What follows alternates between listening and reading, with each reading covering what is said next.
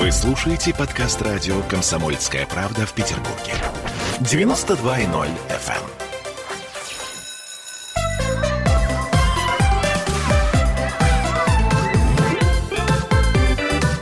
Родительский вопрос.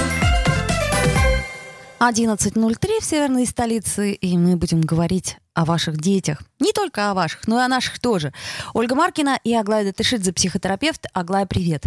Привет. Я напомню, что мы в прямом эфире, и что вы можете нам позвонить, вы можете нам написать, вы можете нам написать также под трансляцией ВКонтакте. Сегодня мы будем говорить о поощрениях. А, именно о поощрениях, а не о подкупах.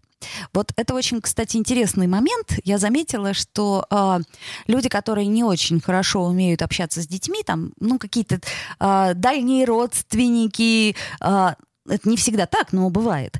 И вот они стараются купить внимание ребенка тем, что они ему приносят что-то такое ну, и чаще всего, кстати, э, родители-то этому не рады, потому что чаще всего что-то запрещенное. Ну да, конечно. Это такая, знаете, дешевая популярность на пять минут прийти, собрать все плоды, а потом, вне зависимости от того, кто что удобрял, да, и быть счастливым на, там, не знаю, на час. Да, малыш, здравствуй, это твоя Хочешь тетя. конфетку? Да, хочешь конфетку? Конечно, малыш говорит, да, хочу. И вот, собственно говоря, вот эти 15 минут он счастлив, эта тетушка э, там или дальняя родственница какая-то совсем счастлива, и особенно мне нравится вопрос, кем ты хочешь стать, когда вырастешь. Это такой вопрос, почему? Сколько тебе лет и кем ты хочешь стать, когда вырастешь? Да, и в этом месте еще родитель, когда кто-то предлагает конфетку, оказывается в невыгодном положении, потому что он-то понимает, что это конфетка, это 40 запланированный следующий обед, это дополнительные деньги для стоматолога, значит, дальше аллергия пищевая, еще какая-то. А выглядит он как? Злой человек, который запретил хорошему дяденьку мимо проходящему дать конфетку ребенку. Как минимум. А если это родственник, то тут вообще, ну, совсем неловкая ситуация. Да-да-да, ай-яй-яй, какая-то злая мама, а у ребенка надо срочно его спасать. И, и неловко получается перед родственником, неловко получается перед ребенком, но тем не менее. Тут уже зависит от э, того вреда, вреда, который приносит этот родственник. То есть если хотя бы аллергии нет, уже хорошо. Ну, вы знаете, это другая тема, но вот я сегодня слушала утром а, лекцию Людмилы Петрановской про мам, и она говорит такое слово. Вообще невозможно не накосячить, не будучи мамой, да, будучи мамой, да, будучи родителем. В любом случае ты куда-нибудь довляпаешься. И вот история про границы, когда ты ставишь себе и другим, и все плачут и злятся на тебя, это классическая история про родителя. Вот. И при этом это история, которая формирует. И мы говорим сегодня про поощрение. Да? А, вообще, как поощрять, за что поощрять и так далее. И первое, что я хочу сказать, что вот у ребенка есть а, разные его как будто бы части. Есть личность, есть его действия. Да? Личность, она имеет какие-то особенности, историю, склонности, темперамент и так далее. И вот она неприкосновенна да. Иногда нам хочется, ну, какие-то вещи там поощрять, например, какие-то качества там развивать или там и так далее. Но вообще считается, что личность, и я тоже так считаю, неприкосновенная, и какая она есть, такая она есть. И мы не можем за нее ни ругать, ни поощрять, ни говорить, вот это вот добрая девочка, вот так вот, да, а вот злая девочка, там, глупая девочка и так далее. Ну, какая есть девочка, такая есть девочка. С ней мы имеем дело, принимаем по номинальной цене. А, то есть вот э, такое качество, которое э, грубо говоря, дано природой, как доброта, да, отзывчивость, она не, э, не требует дополнительного поощрения? Ну, я думаю, что в данной ситуации, если ребенок накормлен, если ребенок прошел все возрастные кризисы, там, согласно своему возрасту, если у него есть ресурс, если безопасные родители, если он уже побыл эгоистичным, и ему все дали, и если он вообще начинает чувствовать эмпатию по отношению к другим, он нормально себе будет и добрым, и понимающим местами, если у него ресурс есть, и поощряющим каким-то, и там э, отзывчивым и так далее. Ну, немного, потому что он ребенок, он вообще не обязан быть ни добрым, ни отзывчивым и так далее. У него другие свои большие задачи развития. Ему нужно как-то укрепиться в этом мире, найти себе место и сепарироваться от родителей. А для того, чтобы сепарироваться от кого-то и найти место себе в мире, нужно быть очень эгоистичным, там, иногда кричать, иногда что-то продавливать, иногда не понимать. И у него много своих задач, кроме того, чтобы испытывать эмпатию по отношению и к родителям, к сожалению, да, хотелось бы, и к другим людям. Это раз. Второй момент. Бывают действия, да, какие-то действия. В данной ситуации действие — это уже какая-то штука, которая может быть проконтролирована. Если темперамент человеком не всегда может быть проконтролирован, то действия могут. И вот это мне нравится, потому что когда человек делает действие, он делает что-то, он делает выбор, может сначала несознательно, а потом сознательно. И вот этот момент, когда я понимаю, что я делаю, я понимаю последствия этих действий, Я понимаю, что делая одно действие, не делая другое действие, я делаю выбор. Вот эту штуку, мне кажется, можно как-то поощрять и хотя бы ребенку понимать, э, объяснять, что он делает выбор. Например, если мы сейчас съели арбуз, а арбуз естся отдельно, например, не знаю, от, э, не знаю, котлет, да, то мы не можем съесть сразу котлету, нам нужно подождать два часа. Хочешь арбуз? Давай, прекрасно. Хочу котлету сразу? Прости, вот мы съели арбуз, я тебя предупреждал. Да, возможно, Ольга Панова с нами не согласится насчет котлеты и арбуза, но это просто пример да, в данной ситуации. Поэтому вот эта история про то, что можно поощрять это делание выбора и встречу с последствиями. И здесь, конечно же, можно направлять. Да, смотри, ты вот делаешь так, получилось так, а мне кажется, что хорошо. А тебе как кажется? Как-то еще в диалоге быть. Вот это мы говорим о, о словесных э, в данном случае, да, о словесном и э, об оценочной э, истории действий. Ну, есть такая теория, да, что ребенок, конечно, не сразу понимает, что такое хорошо, что такое плохо, и, э, ну, грубо говоря, как с, не хочется приводить этот пример, но тем не менее, как ты берешь щенка, точно так же и э, ребенок методом э, поощрения и наказания он узнает, как можно поступать и как нельзя поступать, да? Да, но но если мы э, берем щенка и ребенка, на самом деле в них в какой-то момент есть похожие вещи. Просто щенок дальше не развивается, а ребенок дальше развивается. И вот многие люди говорят, особенно когда у них рождаются первые дети, он родился, он уже все понимает, у него такие глаза, он уже личность, с ним уже можно говорить как взрослым. Вот в этом месте ничего подобного. Мы живые существа, у нас есть много животного, мы рождаемся, и э, нам постепенно нужно пройти путь вот от этого вот животного, да. А, вот я, вот мое желание, и мне все равно, что стоит между моим желанием и мной. Мама, папа, другие люди, что-то еще, невозможность, или там между мной и шоколадкой и моей аллергией стоит. Разве меня это остановит? Да, ничего не остановит до вот этого сознательных способов удовлетворения своих потребностей и выбора, да, я хочу шоколадку, но я знаю, что у меня аллергия, я буду чесаться всю ночь, и я не ем эту шоколадку. Или я понимаю, что так хочу шоколадку, что готов чесаться всю ночь. Я помню, что когда я была беременная, а, знаете, беременным на последних сроках а, можно один бокал вина, но потом он плохо спится. И вот я помню, что очень хотелось бокал вина. Я помню эту ночь, когда я была, понимала, что вот бокал вина, и вот я хочу спать. Да, красного вина чуть-чуть, беременным совсем немножко. Выбор. Да, выбор. И вот выбор и его последствия. В этом месте выбор его последствия, конечно же. Поэтому до трех лет, до трех лет а, ребенок очень похож в этом месте на собачку, да, и мы его просто приучаем. Это да, это нет. И а, в этом месте одновременно наказывать бесполезно. Почему?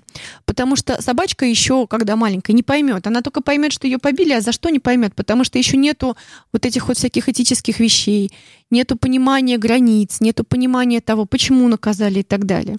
Поэтому можно просто направлять и даже не запрещать, а просто убирать из поля те вещи, с которыми ребенок еще не может встретиться. Ну, это, кстати, да, это одна из теорий, э, которая, например, вот в АДНЛО очень хорошо используют. Э, это э, просто убираешь те предметы из поля зрения, которые могут нанести вред. Причем убираешь их совсем, чтобы не запрещать лишний раз. Да, потому что если нам кажется, что полуторагодовалый ребенок наестся шоколада, если он любит шоколад, и скажет, мне больше не надо, все, я объелся, может оказаться, что нет да, а, потому что, конечно же, а, в какой-то момент им, у них еще нет своего стопора, нужно, чтобы границы были внешние. Поэтому, поэтому в моем понимании а, наказывать не имеет смысла, пока человек не понимает ни смысла наказания, ни почему это сделано не как это сделано, да? То есть если мы наказываем в каком-то очень маленьком возрасте до пяти лет, то это скорее будет вызывать страх и какой-то вот... И э, обиду. Да, а страх и обиду, и рефлекторные какие-то вещи, как вот кошку газеты, она просто боится эту газету. Она не знает, что нельзя писать на ковер, да, там и так далее. Она просто боится газету. И если нам важно, чтобы ребенок а, регулировался страхом, да, страхом нас за то, что мы его газетой, да, по попе, ну, это тоже метафора, да, то, конечно же, можно наказывать. Но в данной ситуации мы говорим про поощрение, да, поощрять а, выбор, вот, чтобы вам было понятно, да, э, это не моя цитата, это одно из, одного из психологов, такая страшноватая цитата, но смотрите, ребенок на пути из животного к человеку только к пяти годам находит альтернативу убийству. Что это значит? Это значит, что до этого между его, им и его желанием, ну вот что-то стоит, но он не видит ни другого человека, ни каких-то последствий, ни этических каких-то норм, ни отношений, ничего не видит. У него есть такое сильное желание, что ему нужно пройти большой путь, войти в отношения с родителем, увидеть все границы, понять, почему, что к пяти годам понять, почему не надо этого делать и почему э, другие люди тоже другие люди. Поэтому вот до пяти лет лучше просто все убрать, то, что, э, то, с чем он не может справиться. Если мы говорим про поощрение, то э, можно поощрять какие-то действия, которые, э, которые опосредованы выбором. И есть разные способы поощрения. А, например, а, конечно же, вот мы тут начинали говорить о том вообще про пищевое поощрение, мы сегодня говорили там про что-то еще. Как вообще поощрять? Мы, наверное, сделаем э, небольшую паузу, э, после которой как раз э, и поговорим о том, какие виды поощрений существуют, как их использовать более грамотно. Вот я напомню, что мы в прямом эфире, что сегодня мы говорим с Аглаей Датышидзе о том, как правильно поощрять ребенка, а также в третьей четверти мы поговорим с дипломированным нутрициологом о том, какую зелень и приправы можно и нужно есть нашим детям и почему. Я напомню, что мы в прямом эфире 655-5005 наш телефон, также у нас есть Viber, WhatsApp и э, трансляция ВКонтакте. Если хотите, то пишите нам, мы ответим на ваши вопросы.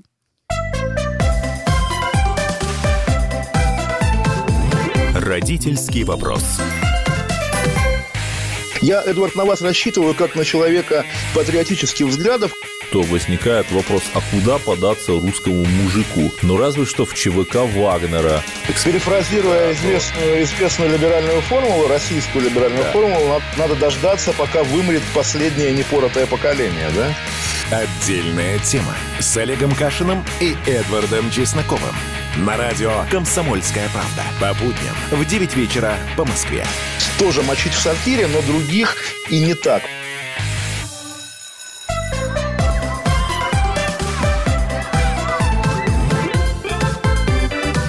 Родительский вопрос.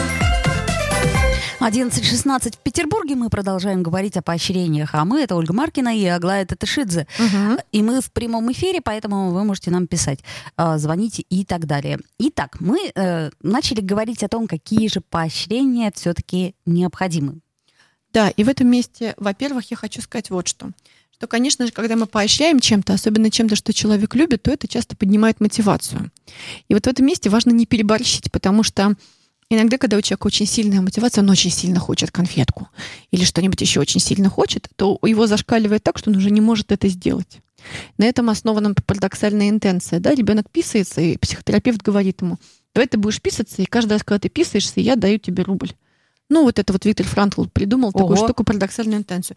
Ребенок так хочет описаться, что он берет этот процесс под контроль и уже писаться не может. Как интересно. Э. Парадоксальная интенция, да, очень известный э, способ, описанный Виктором Франклом. Угу. Если ты чего-то очень-очень хочешь, то это стопудово не случится. Вот. Ну, это мы знаем и по взрослой своей жизни. Конечно, иногда. очень хочу, хочу, хочу очень мужчину, хочу, хожу за этими мужчинами, они почему-то убегают или за женщинами. А классика жанра, а Виктор Петухов приводил в пример, значит, поле чудес. Там, значит, слово на табло молоко, да, там или что-нибудь такое, да. Но а, Якубович так поощряет градус, так увеличивает градус, так надо отгадать слово, что все вообще становятся умственно отсталыми и не могут угадать слово молоко потому что очень нужно его отгадать. Поэтому если я какую-то очень огромную штуку обещаю ребенку, да, то ребенок чаще всего, конечно же, окажется не успевающим в этом месте, потому что он очень-очень хочет и очень напрягается в этом месте. То есть главное не переборщить. Да, вот так вот должно быть чуть-чуть вот что-то такое, да, там с какими-то оговорочками. Вот, потом, если мы говорим про детей, то вопрос в том, чем их поощрять. И вот сейчас мы говорим про еду, не еду и так далее. Вот. А, существуют по Гэри Чепману так называемые языки любви.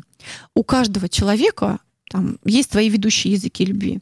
Иногда это похвала, одобрение, теплые слова. Да? Кому-то надо, чтобы ему прям сказали. Угу. Да? А, мне важно, чтобы мне сказали кому-то время. Ты молодец, ты мой хороший, ты умный. Да, вот у нас сейчас есть собака, ты говоришь ей сидеть, и потом говоришь, ты моя девочка, ты моя умница. И то же самое делается и с детьми тоже, особенно до пяти лет. Вот. Дальше. Даже и со взрослыми работаем, на самом деле, все э, штуки дрессировки. Дальше качественное время вместе. Вот у меня дочь очень любит. Вот, и я в нее каждый раз что-нибудь спрашиваю. Вот мы с тобой это пойдем сделаем. Это считается за качественное время вместе? И она говорит, ну это вот считается. А это не считается. А это вот оно было. А это вот я зарядилась, да? Угу. Дальше подарки, физические штуки такие всякие, подарки. Вот я знаю, что моя мама любит дарить подарки. Для нее это прям вот язык, да, вот она что-то положила, и есть что-то вещественное. Но не все это любят. Не все любят принимать подарки, между прочим. Да, и не все любят дарить. Кому-то ты даришь подарок, а он говорит, господи, в моей вселенной появился еще один объект, что мне с ним делать? То есть они воспринимают это как какую-то обузу, да? Особенно если кто-то очень хочет, чтобы этот подарок у тебя был обязательно в твоей реальности. Дальше. Помощь. Да? Помощь. Я тебе помогаю, я у тебя спрашиваю, да, я тебе служу, я тебе наливаю там чай, кашу там замешиваю, что-то еще такое делаю. Носки надеваю. Да, и иногда бывает так, что я сама могу, но мне очень хочется, чтобы вот мне поставили, положили. И вот у там. меня ребенок такой. Ему очень хочется, чтобы за ним не просто ухаживали, а вот так вот активно ухаживали. Конечно, мама налей мне. Мама он налей, мама надень.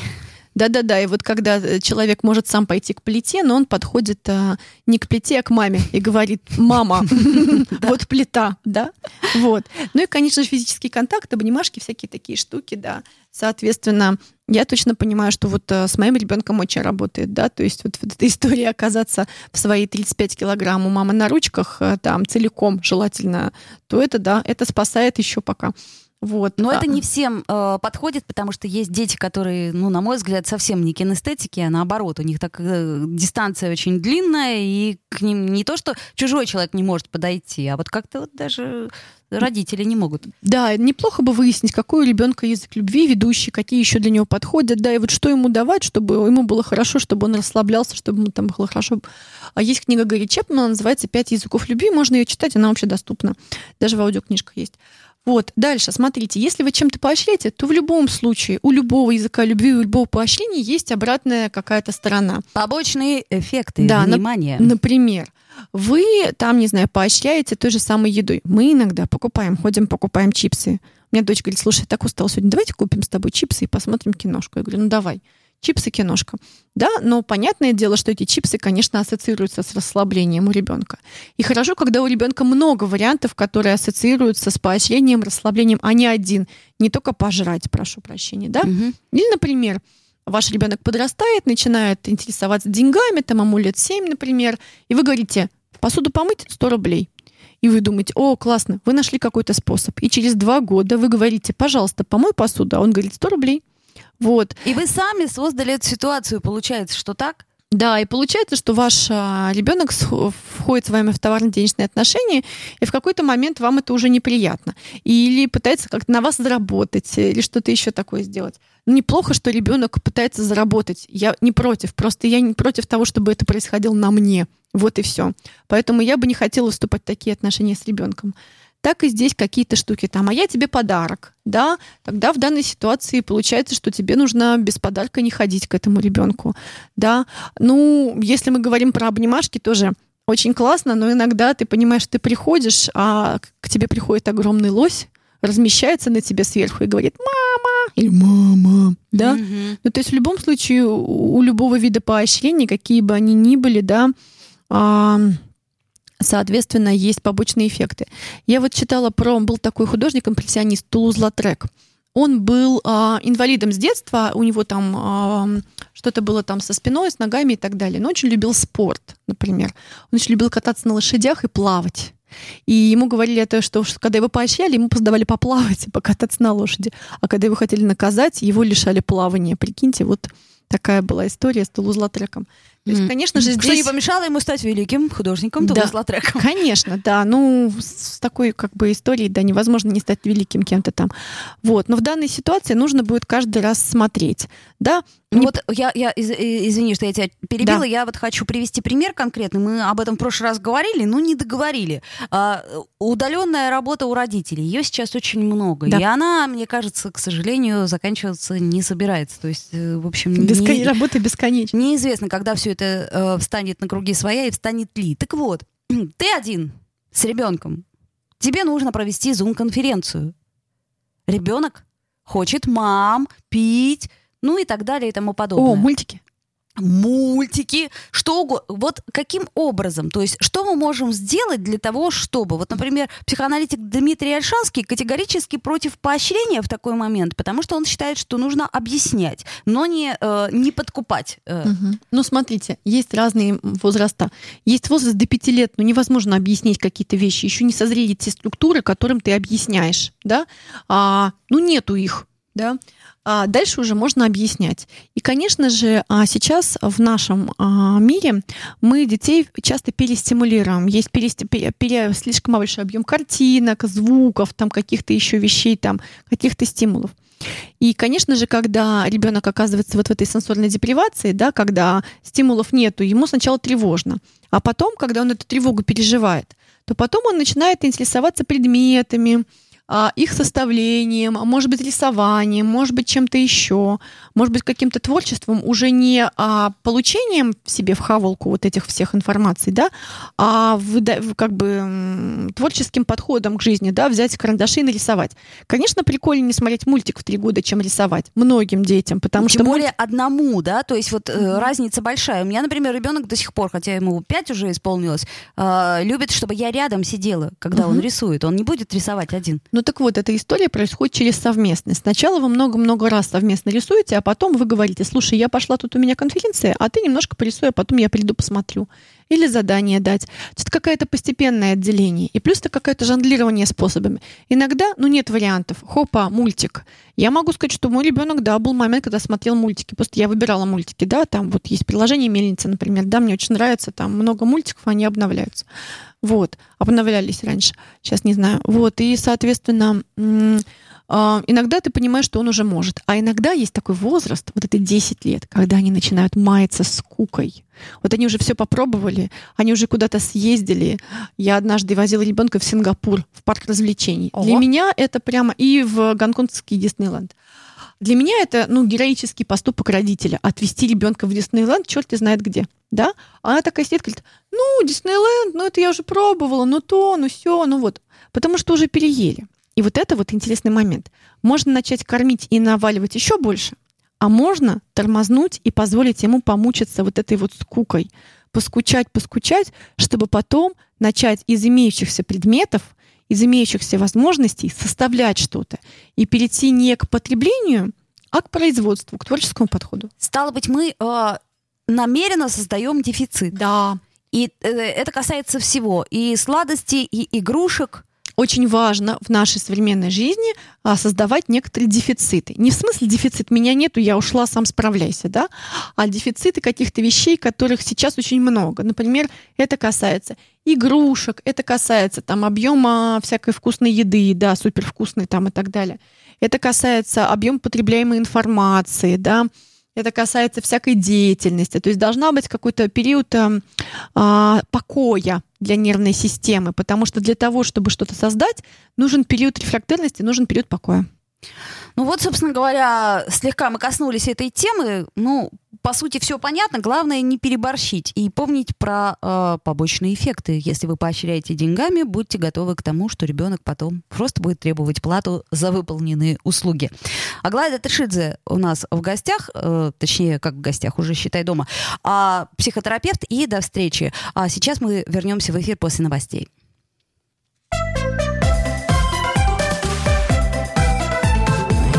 Родительский вопрос. Присоединяйтесь к нам в социальных сетях. Подпишитесь на наш канал на YouTube. Добавляйтесь в друзья ВКонтакте. Найдите нас в Инстаграм. Подписывайтесь, смотрите и слушайте. Радио «Комсомольская правда». Радио про настоящее.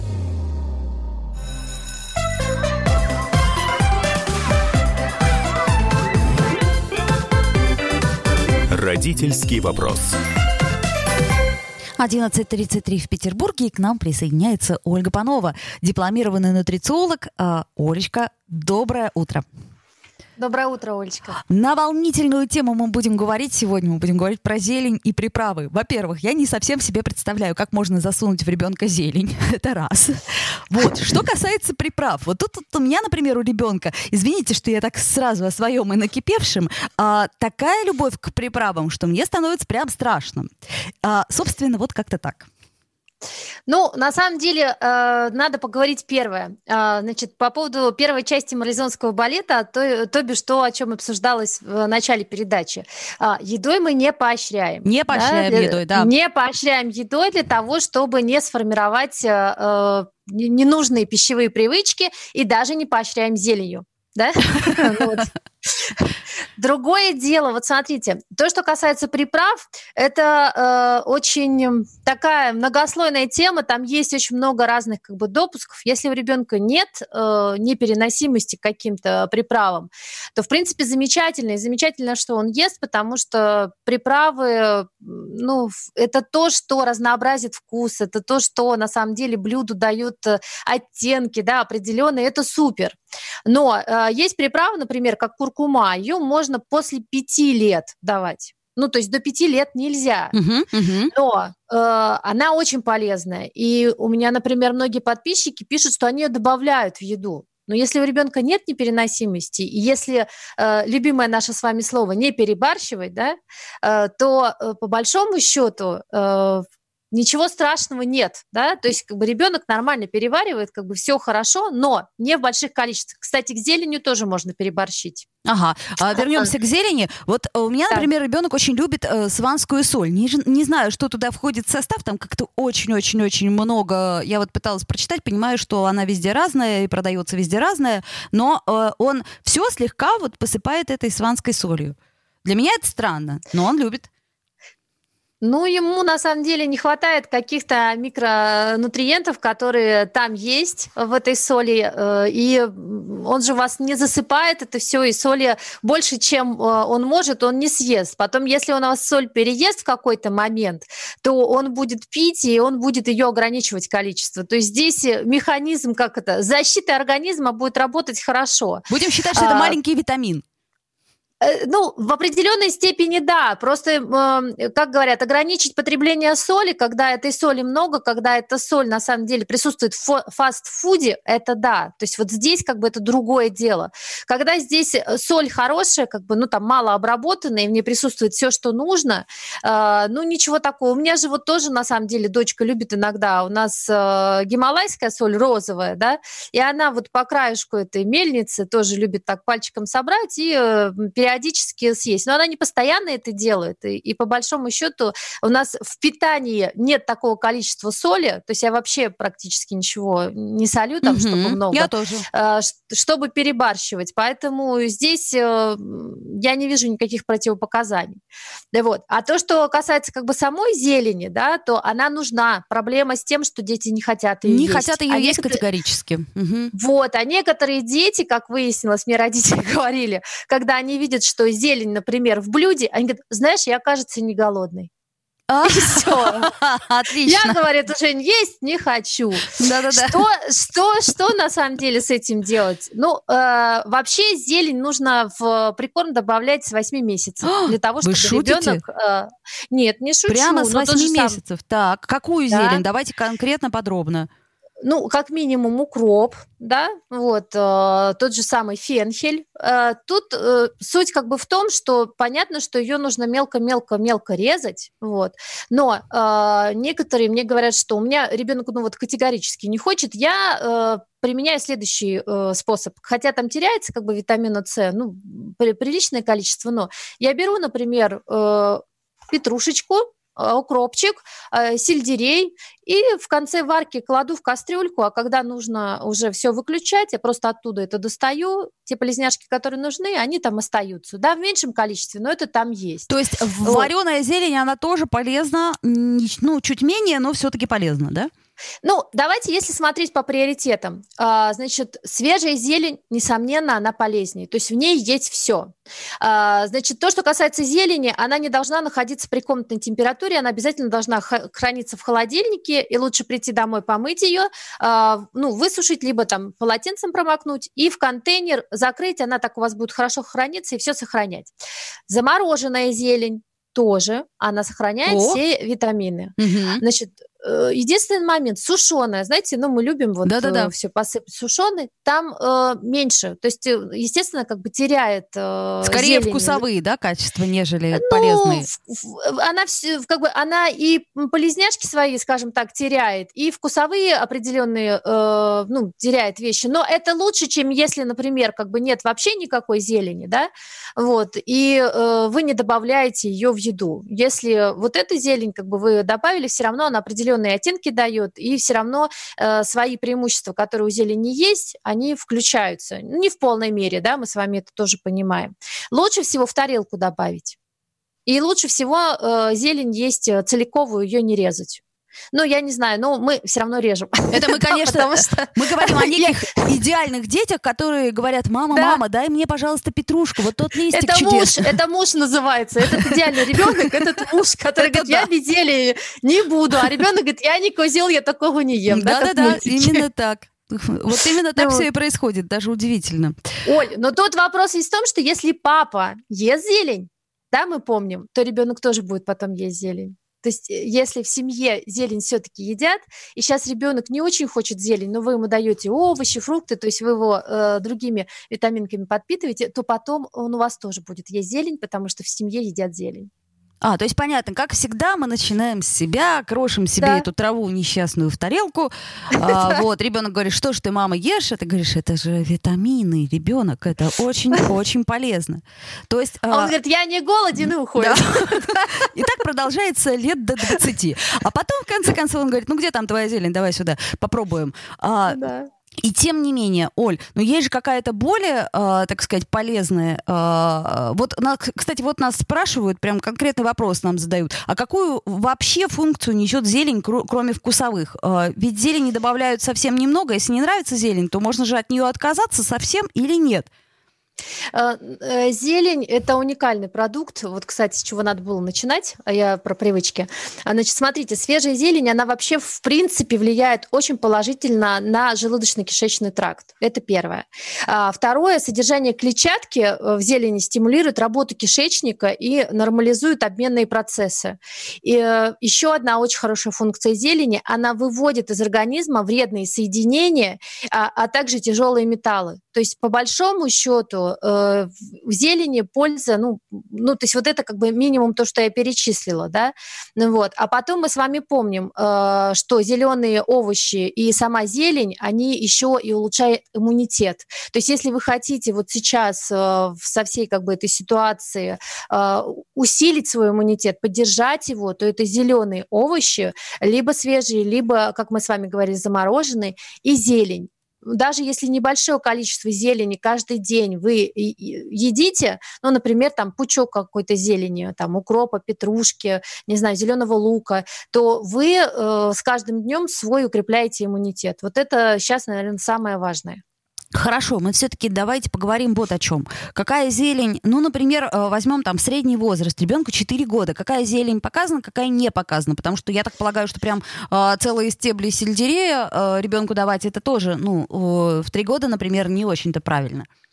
Э, ну, почему? Если он на самом деле как бы будет грызть, э, это очень хорошо. Это на самом деле развивает э, его жевательные функции. Мало того, это влияет на речь. То есть, чтобы он еще и хорошо говорил, потому что твердая пища. Угу. Но смотрите, если, например, ребенок категорически, ну вот, да, шутки шутками, не хочет зелень есть, ничего не мешает вам сделать огуречный сок э, с базиликом. Ну, то есть и выжить тот же самый базилик.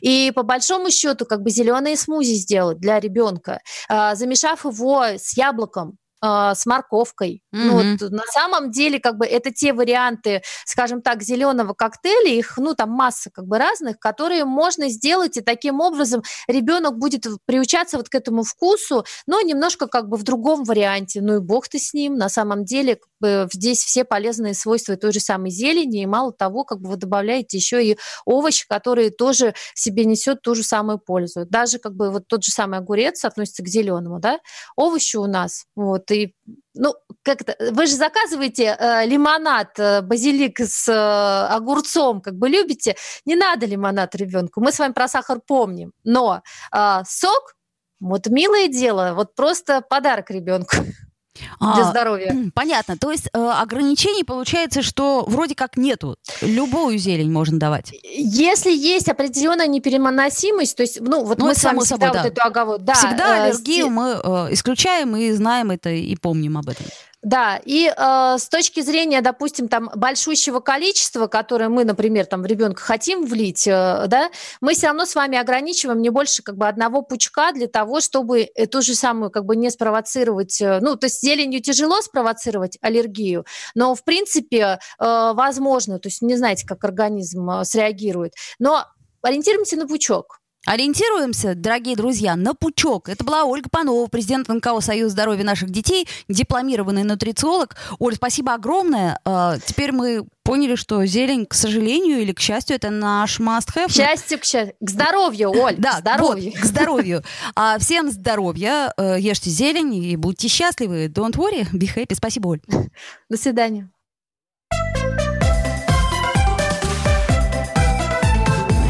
Родительский вопрос.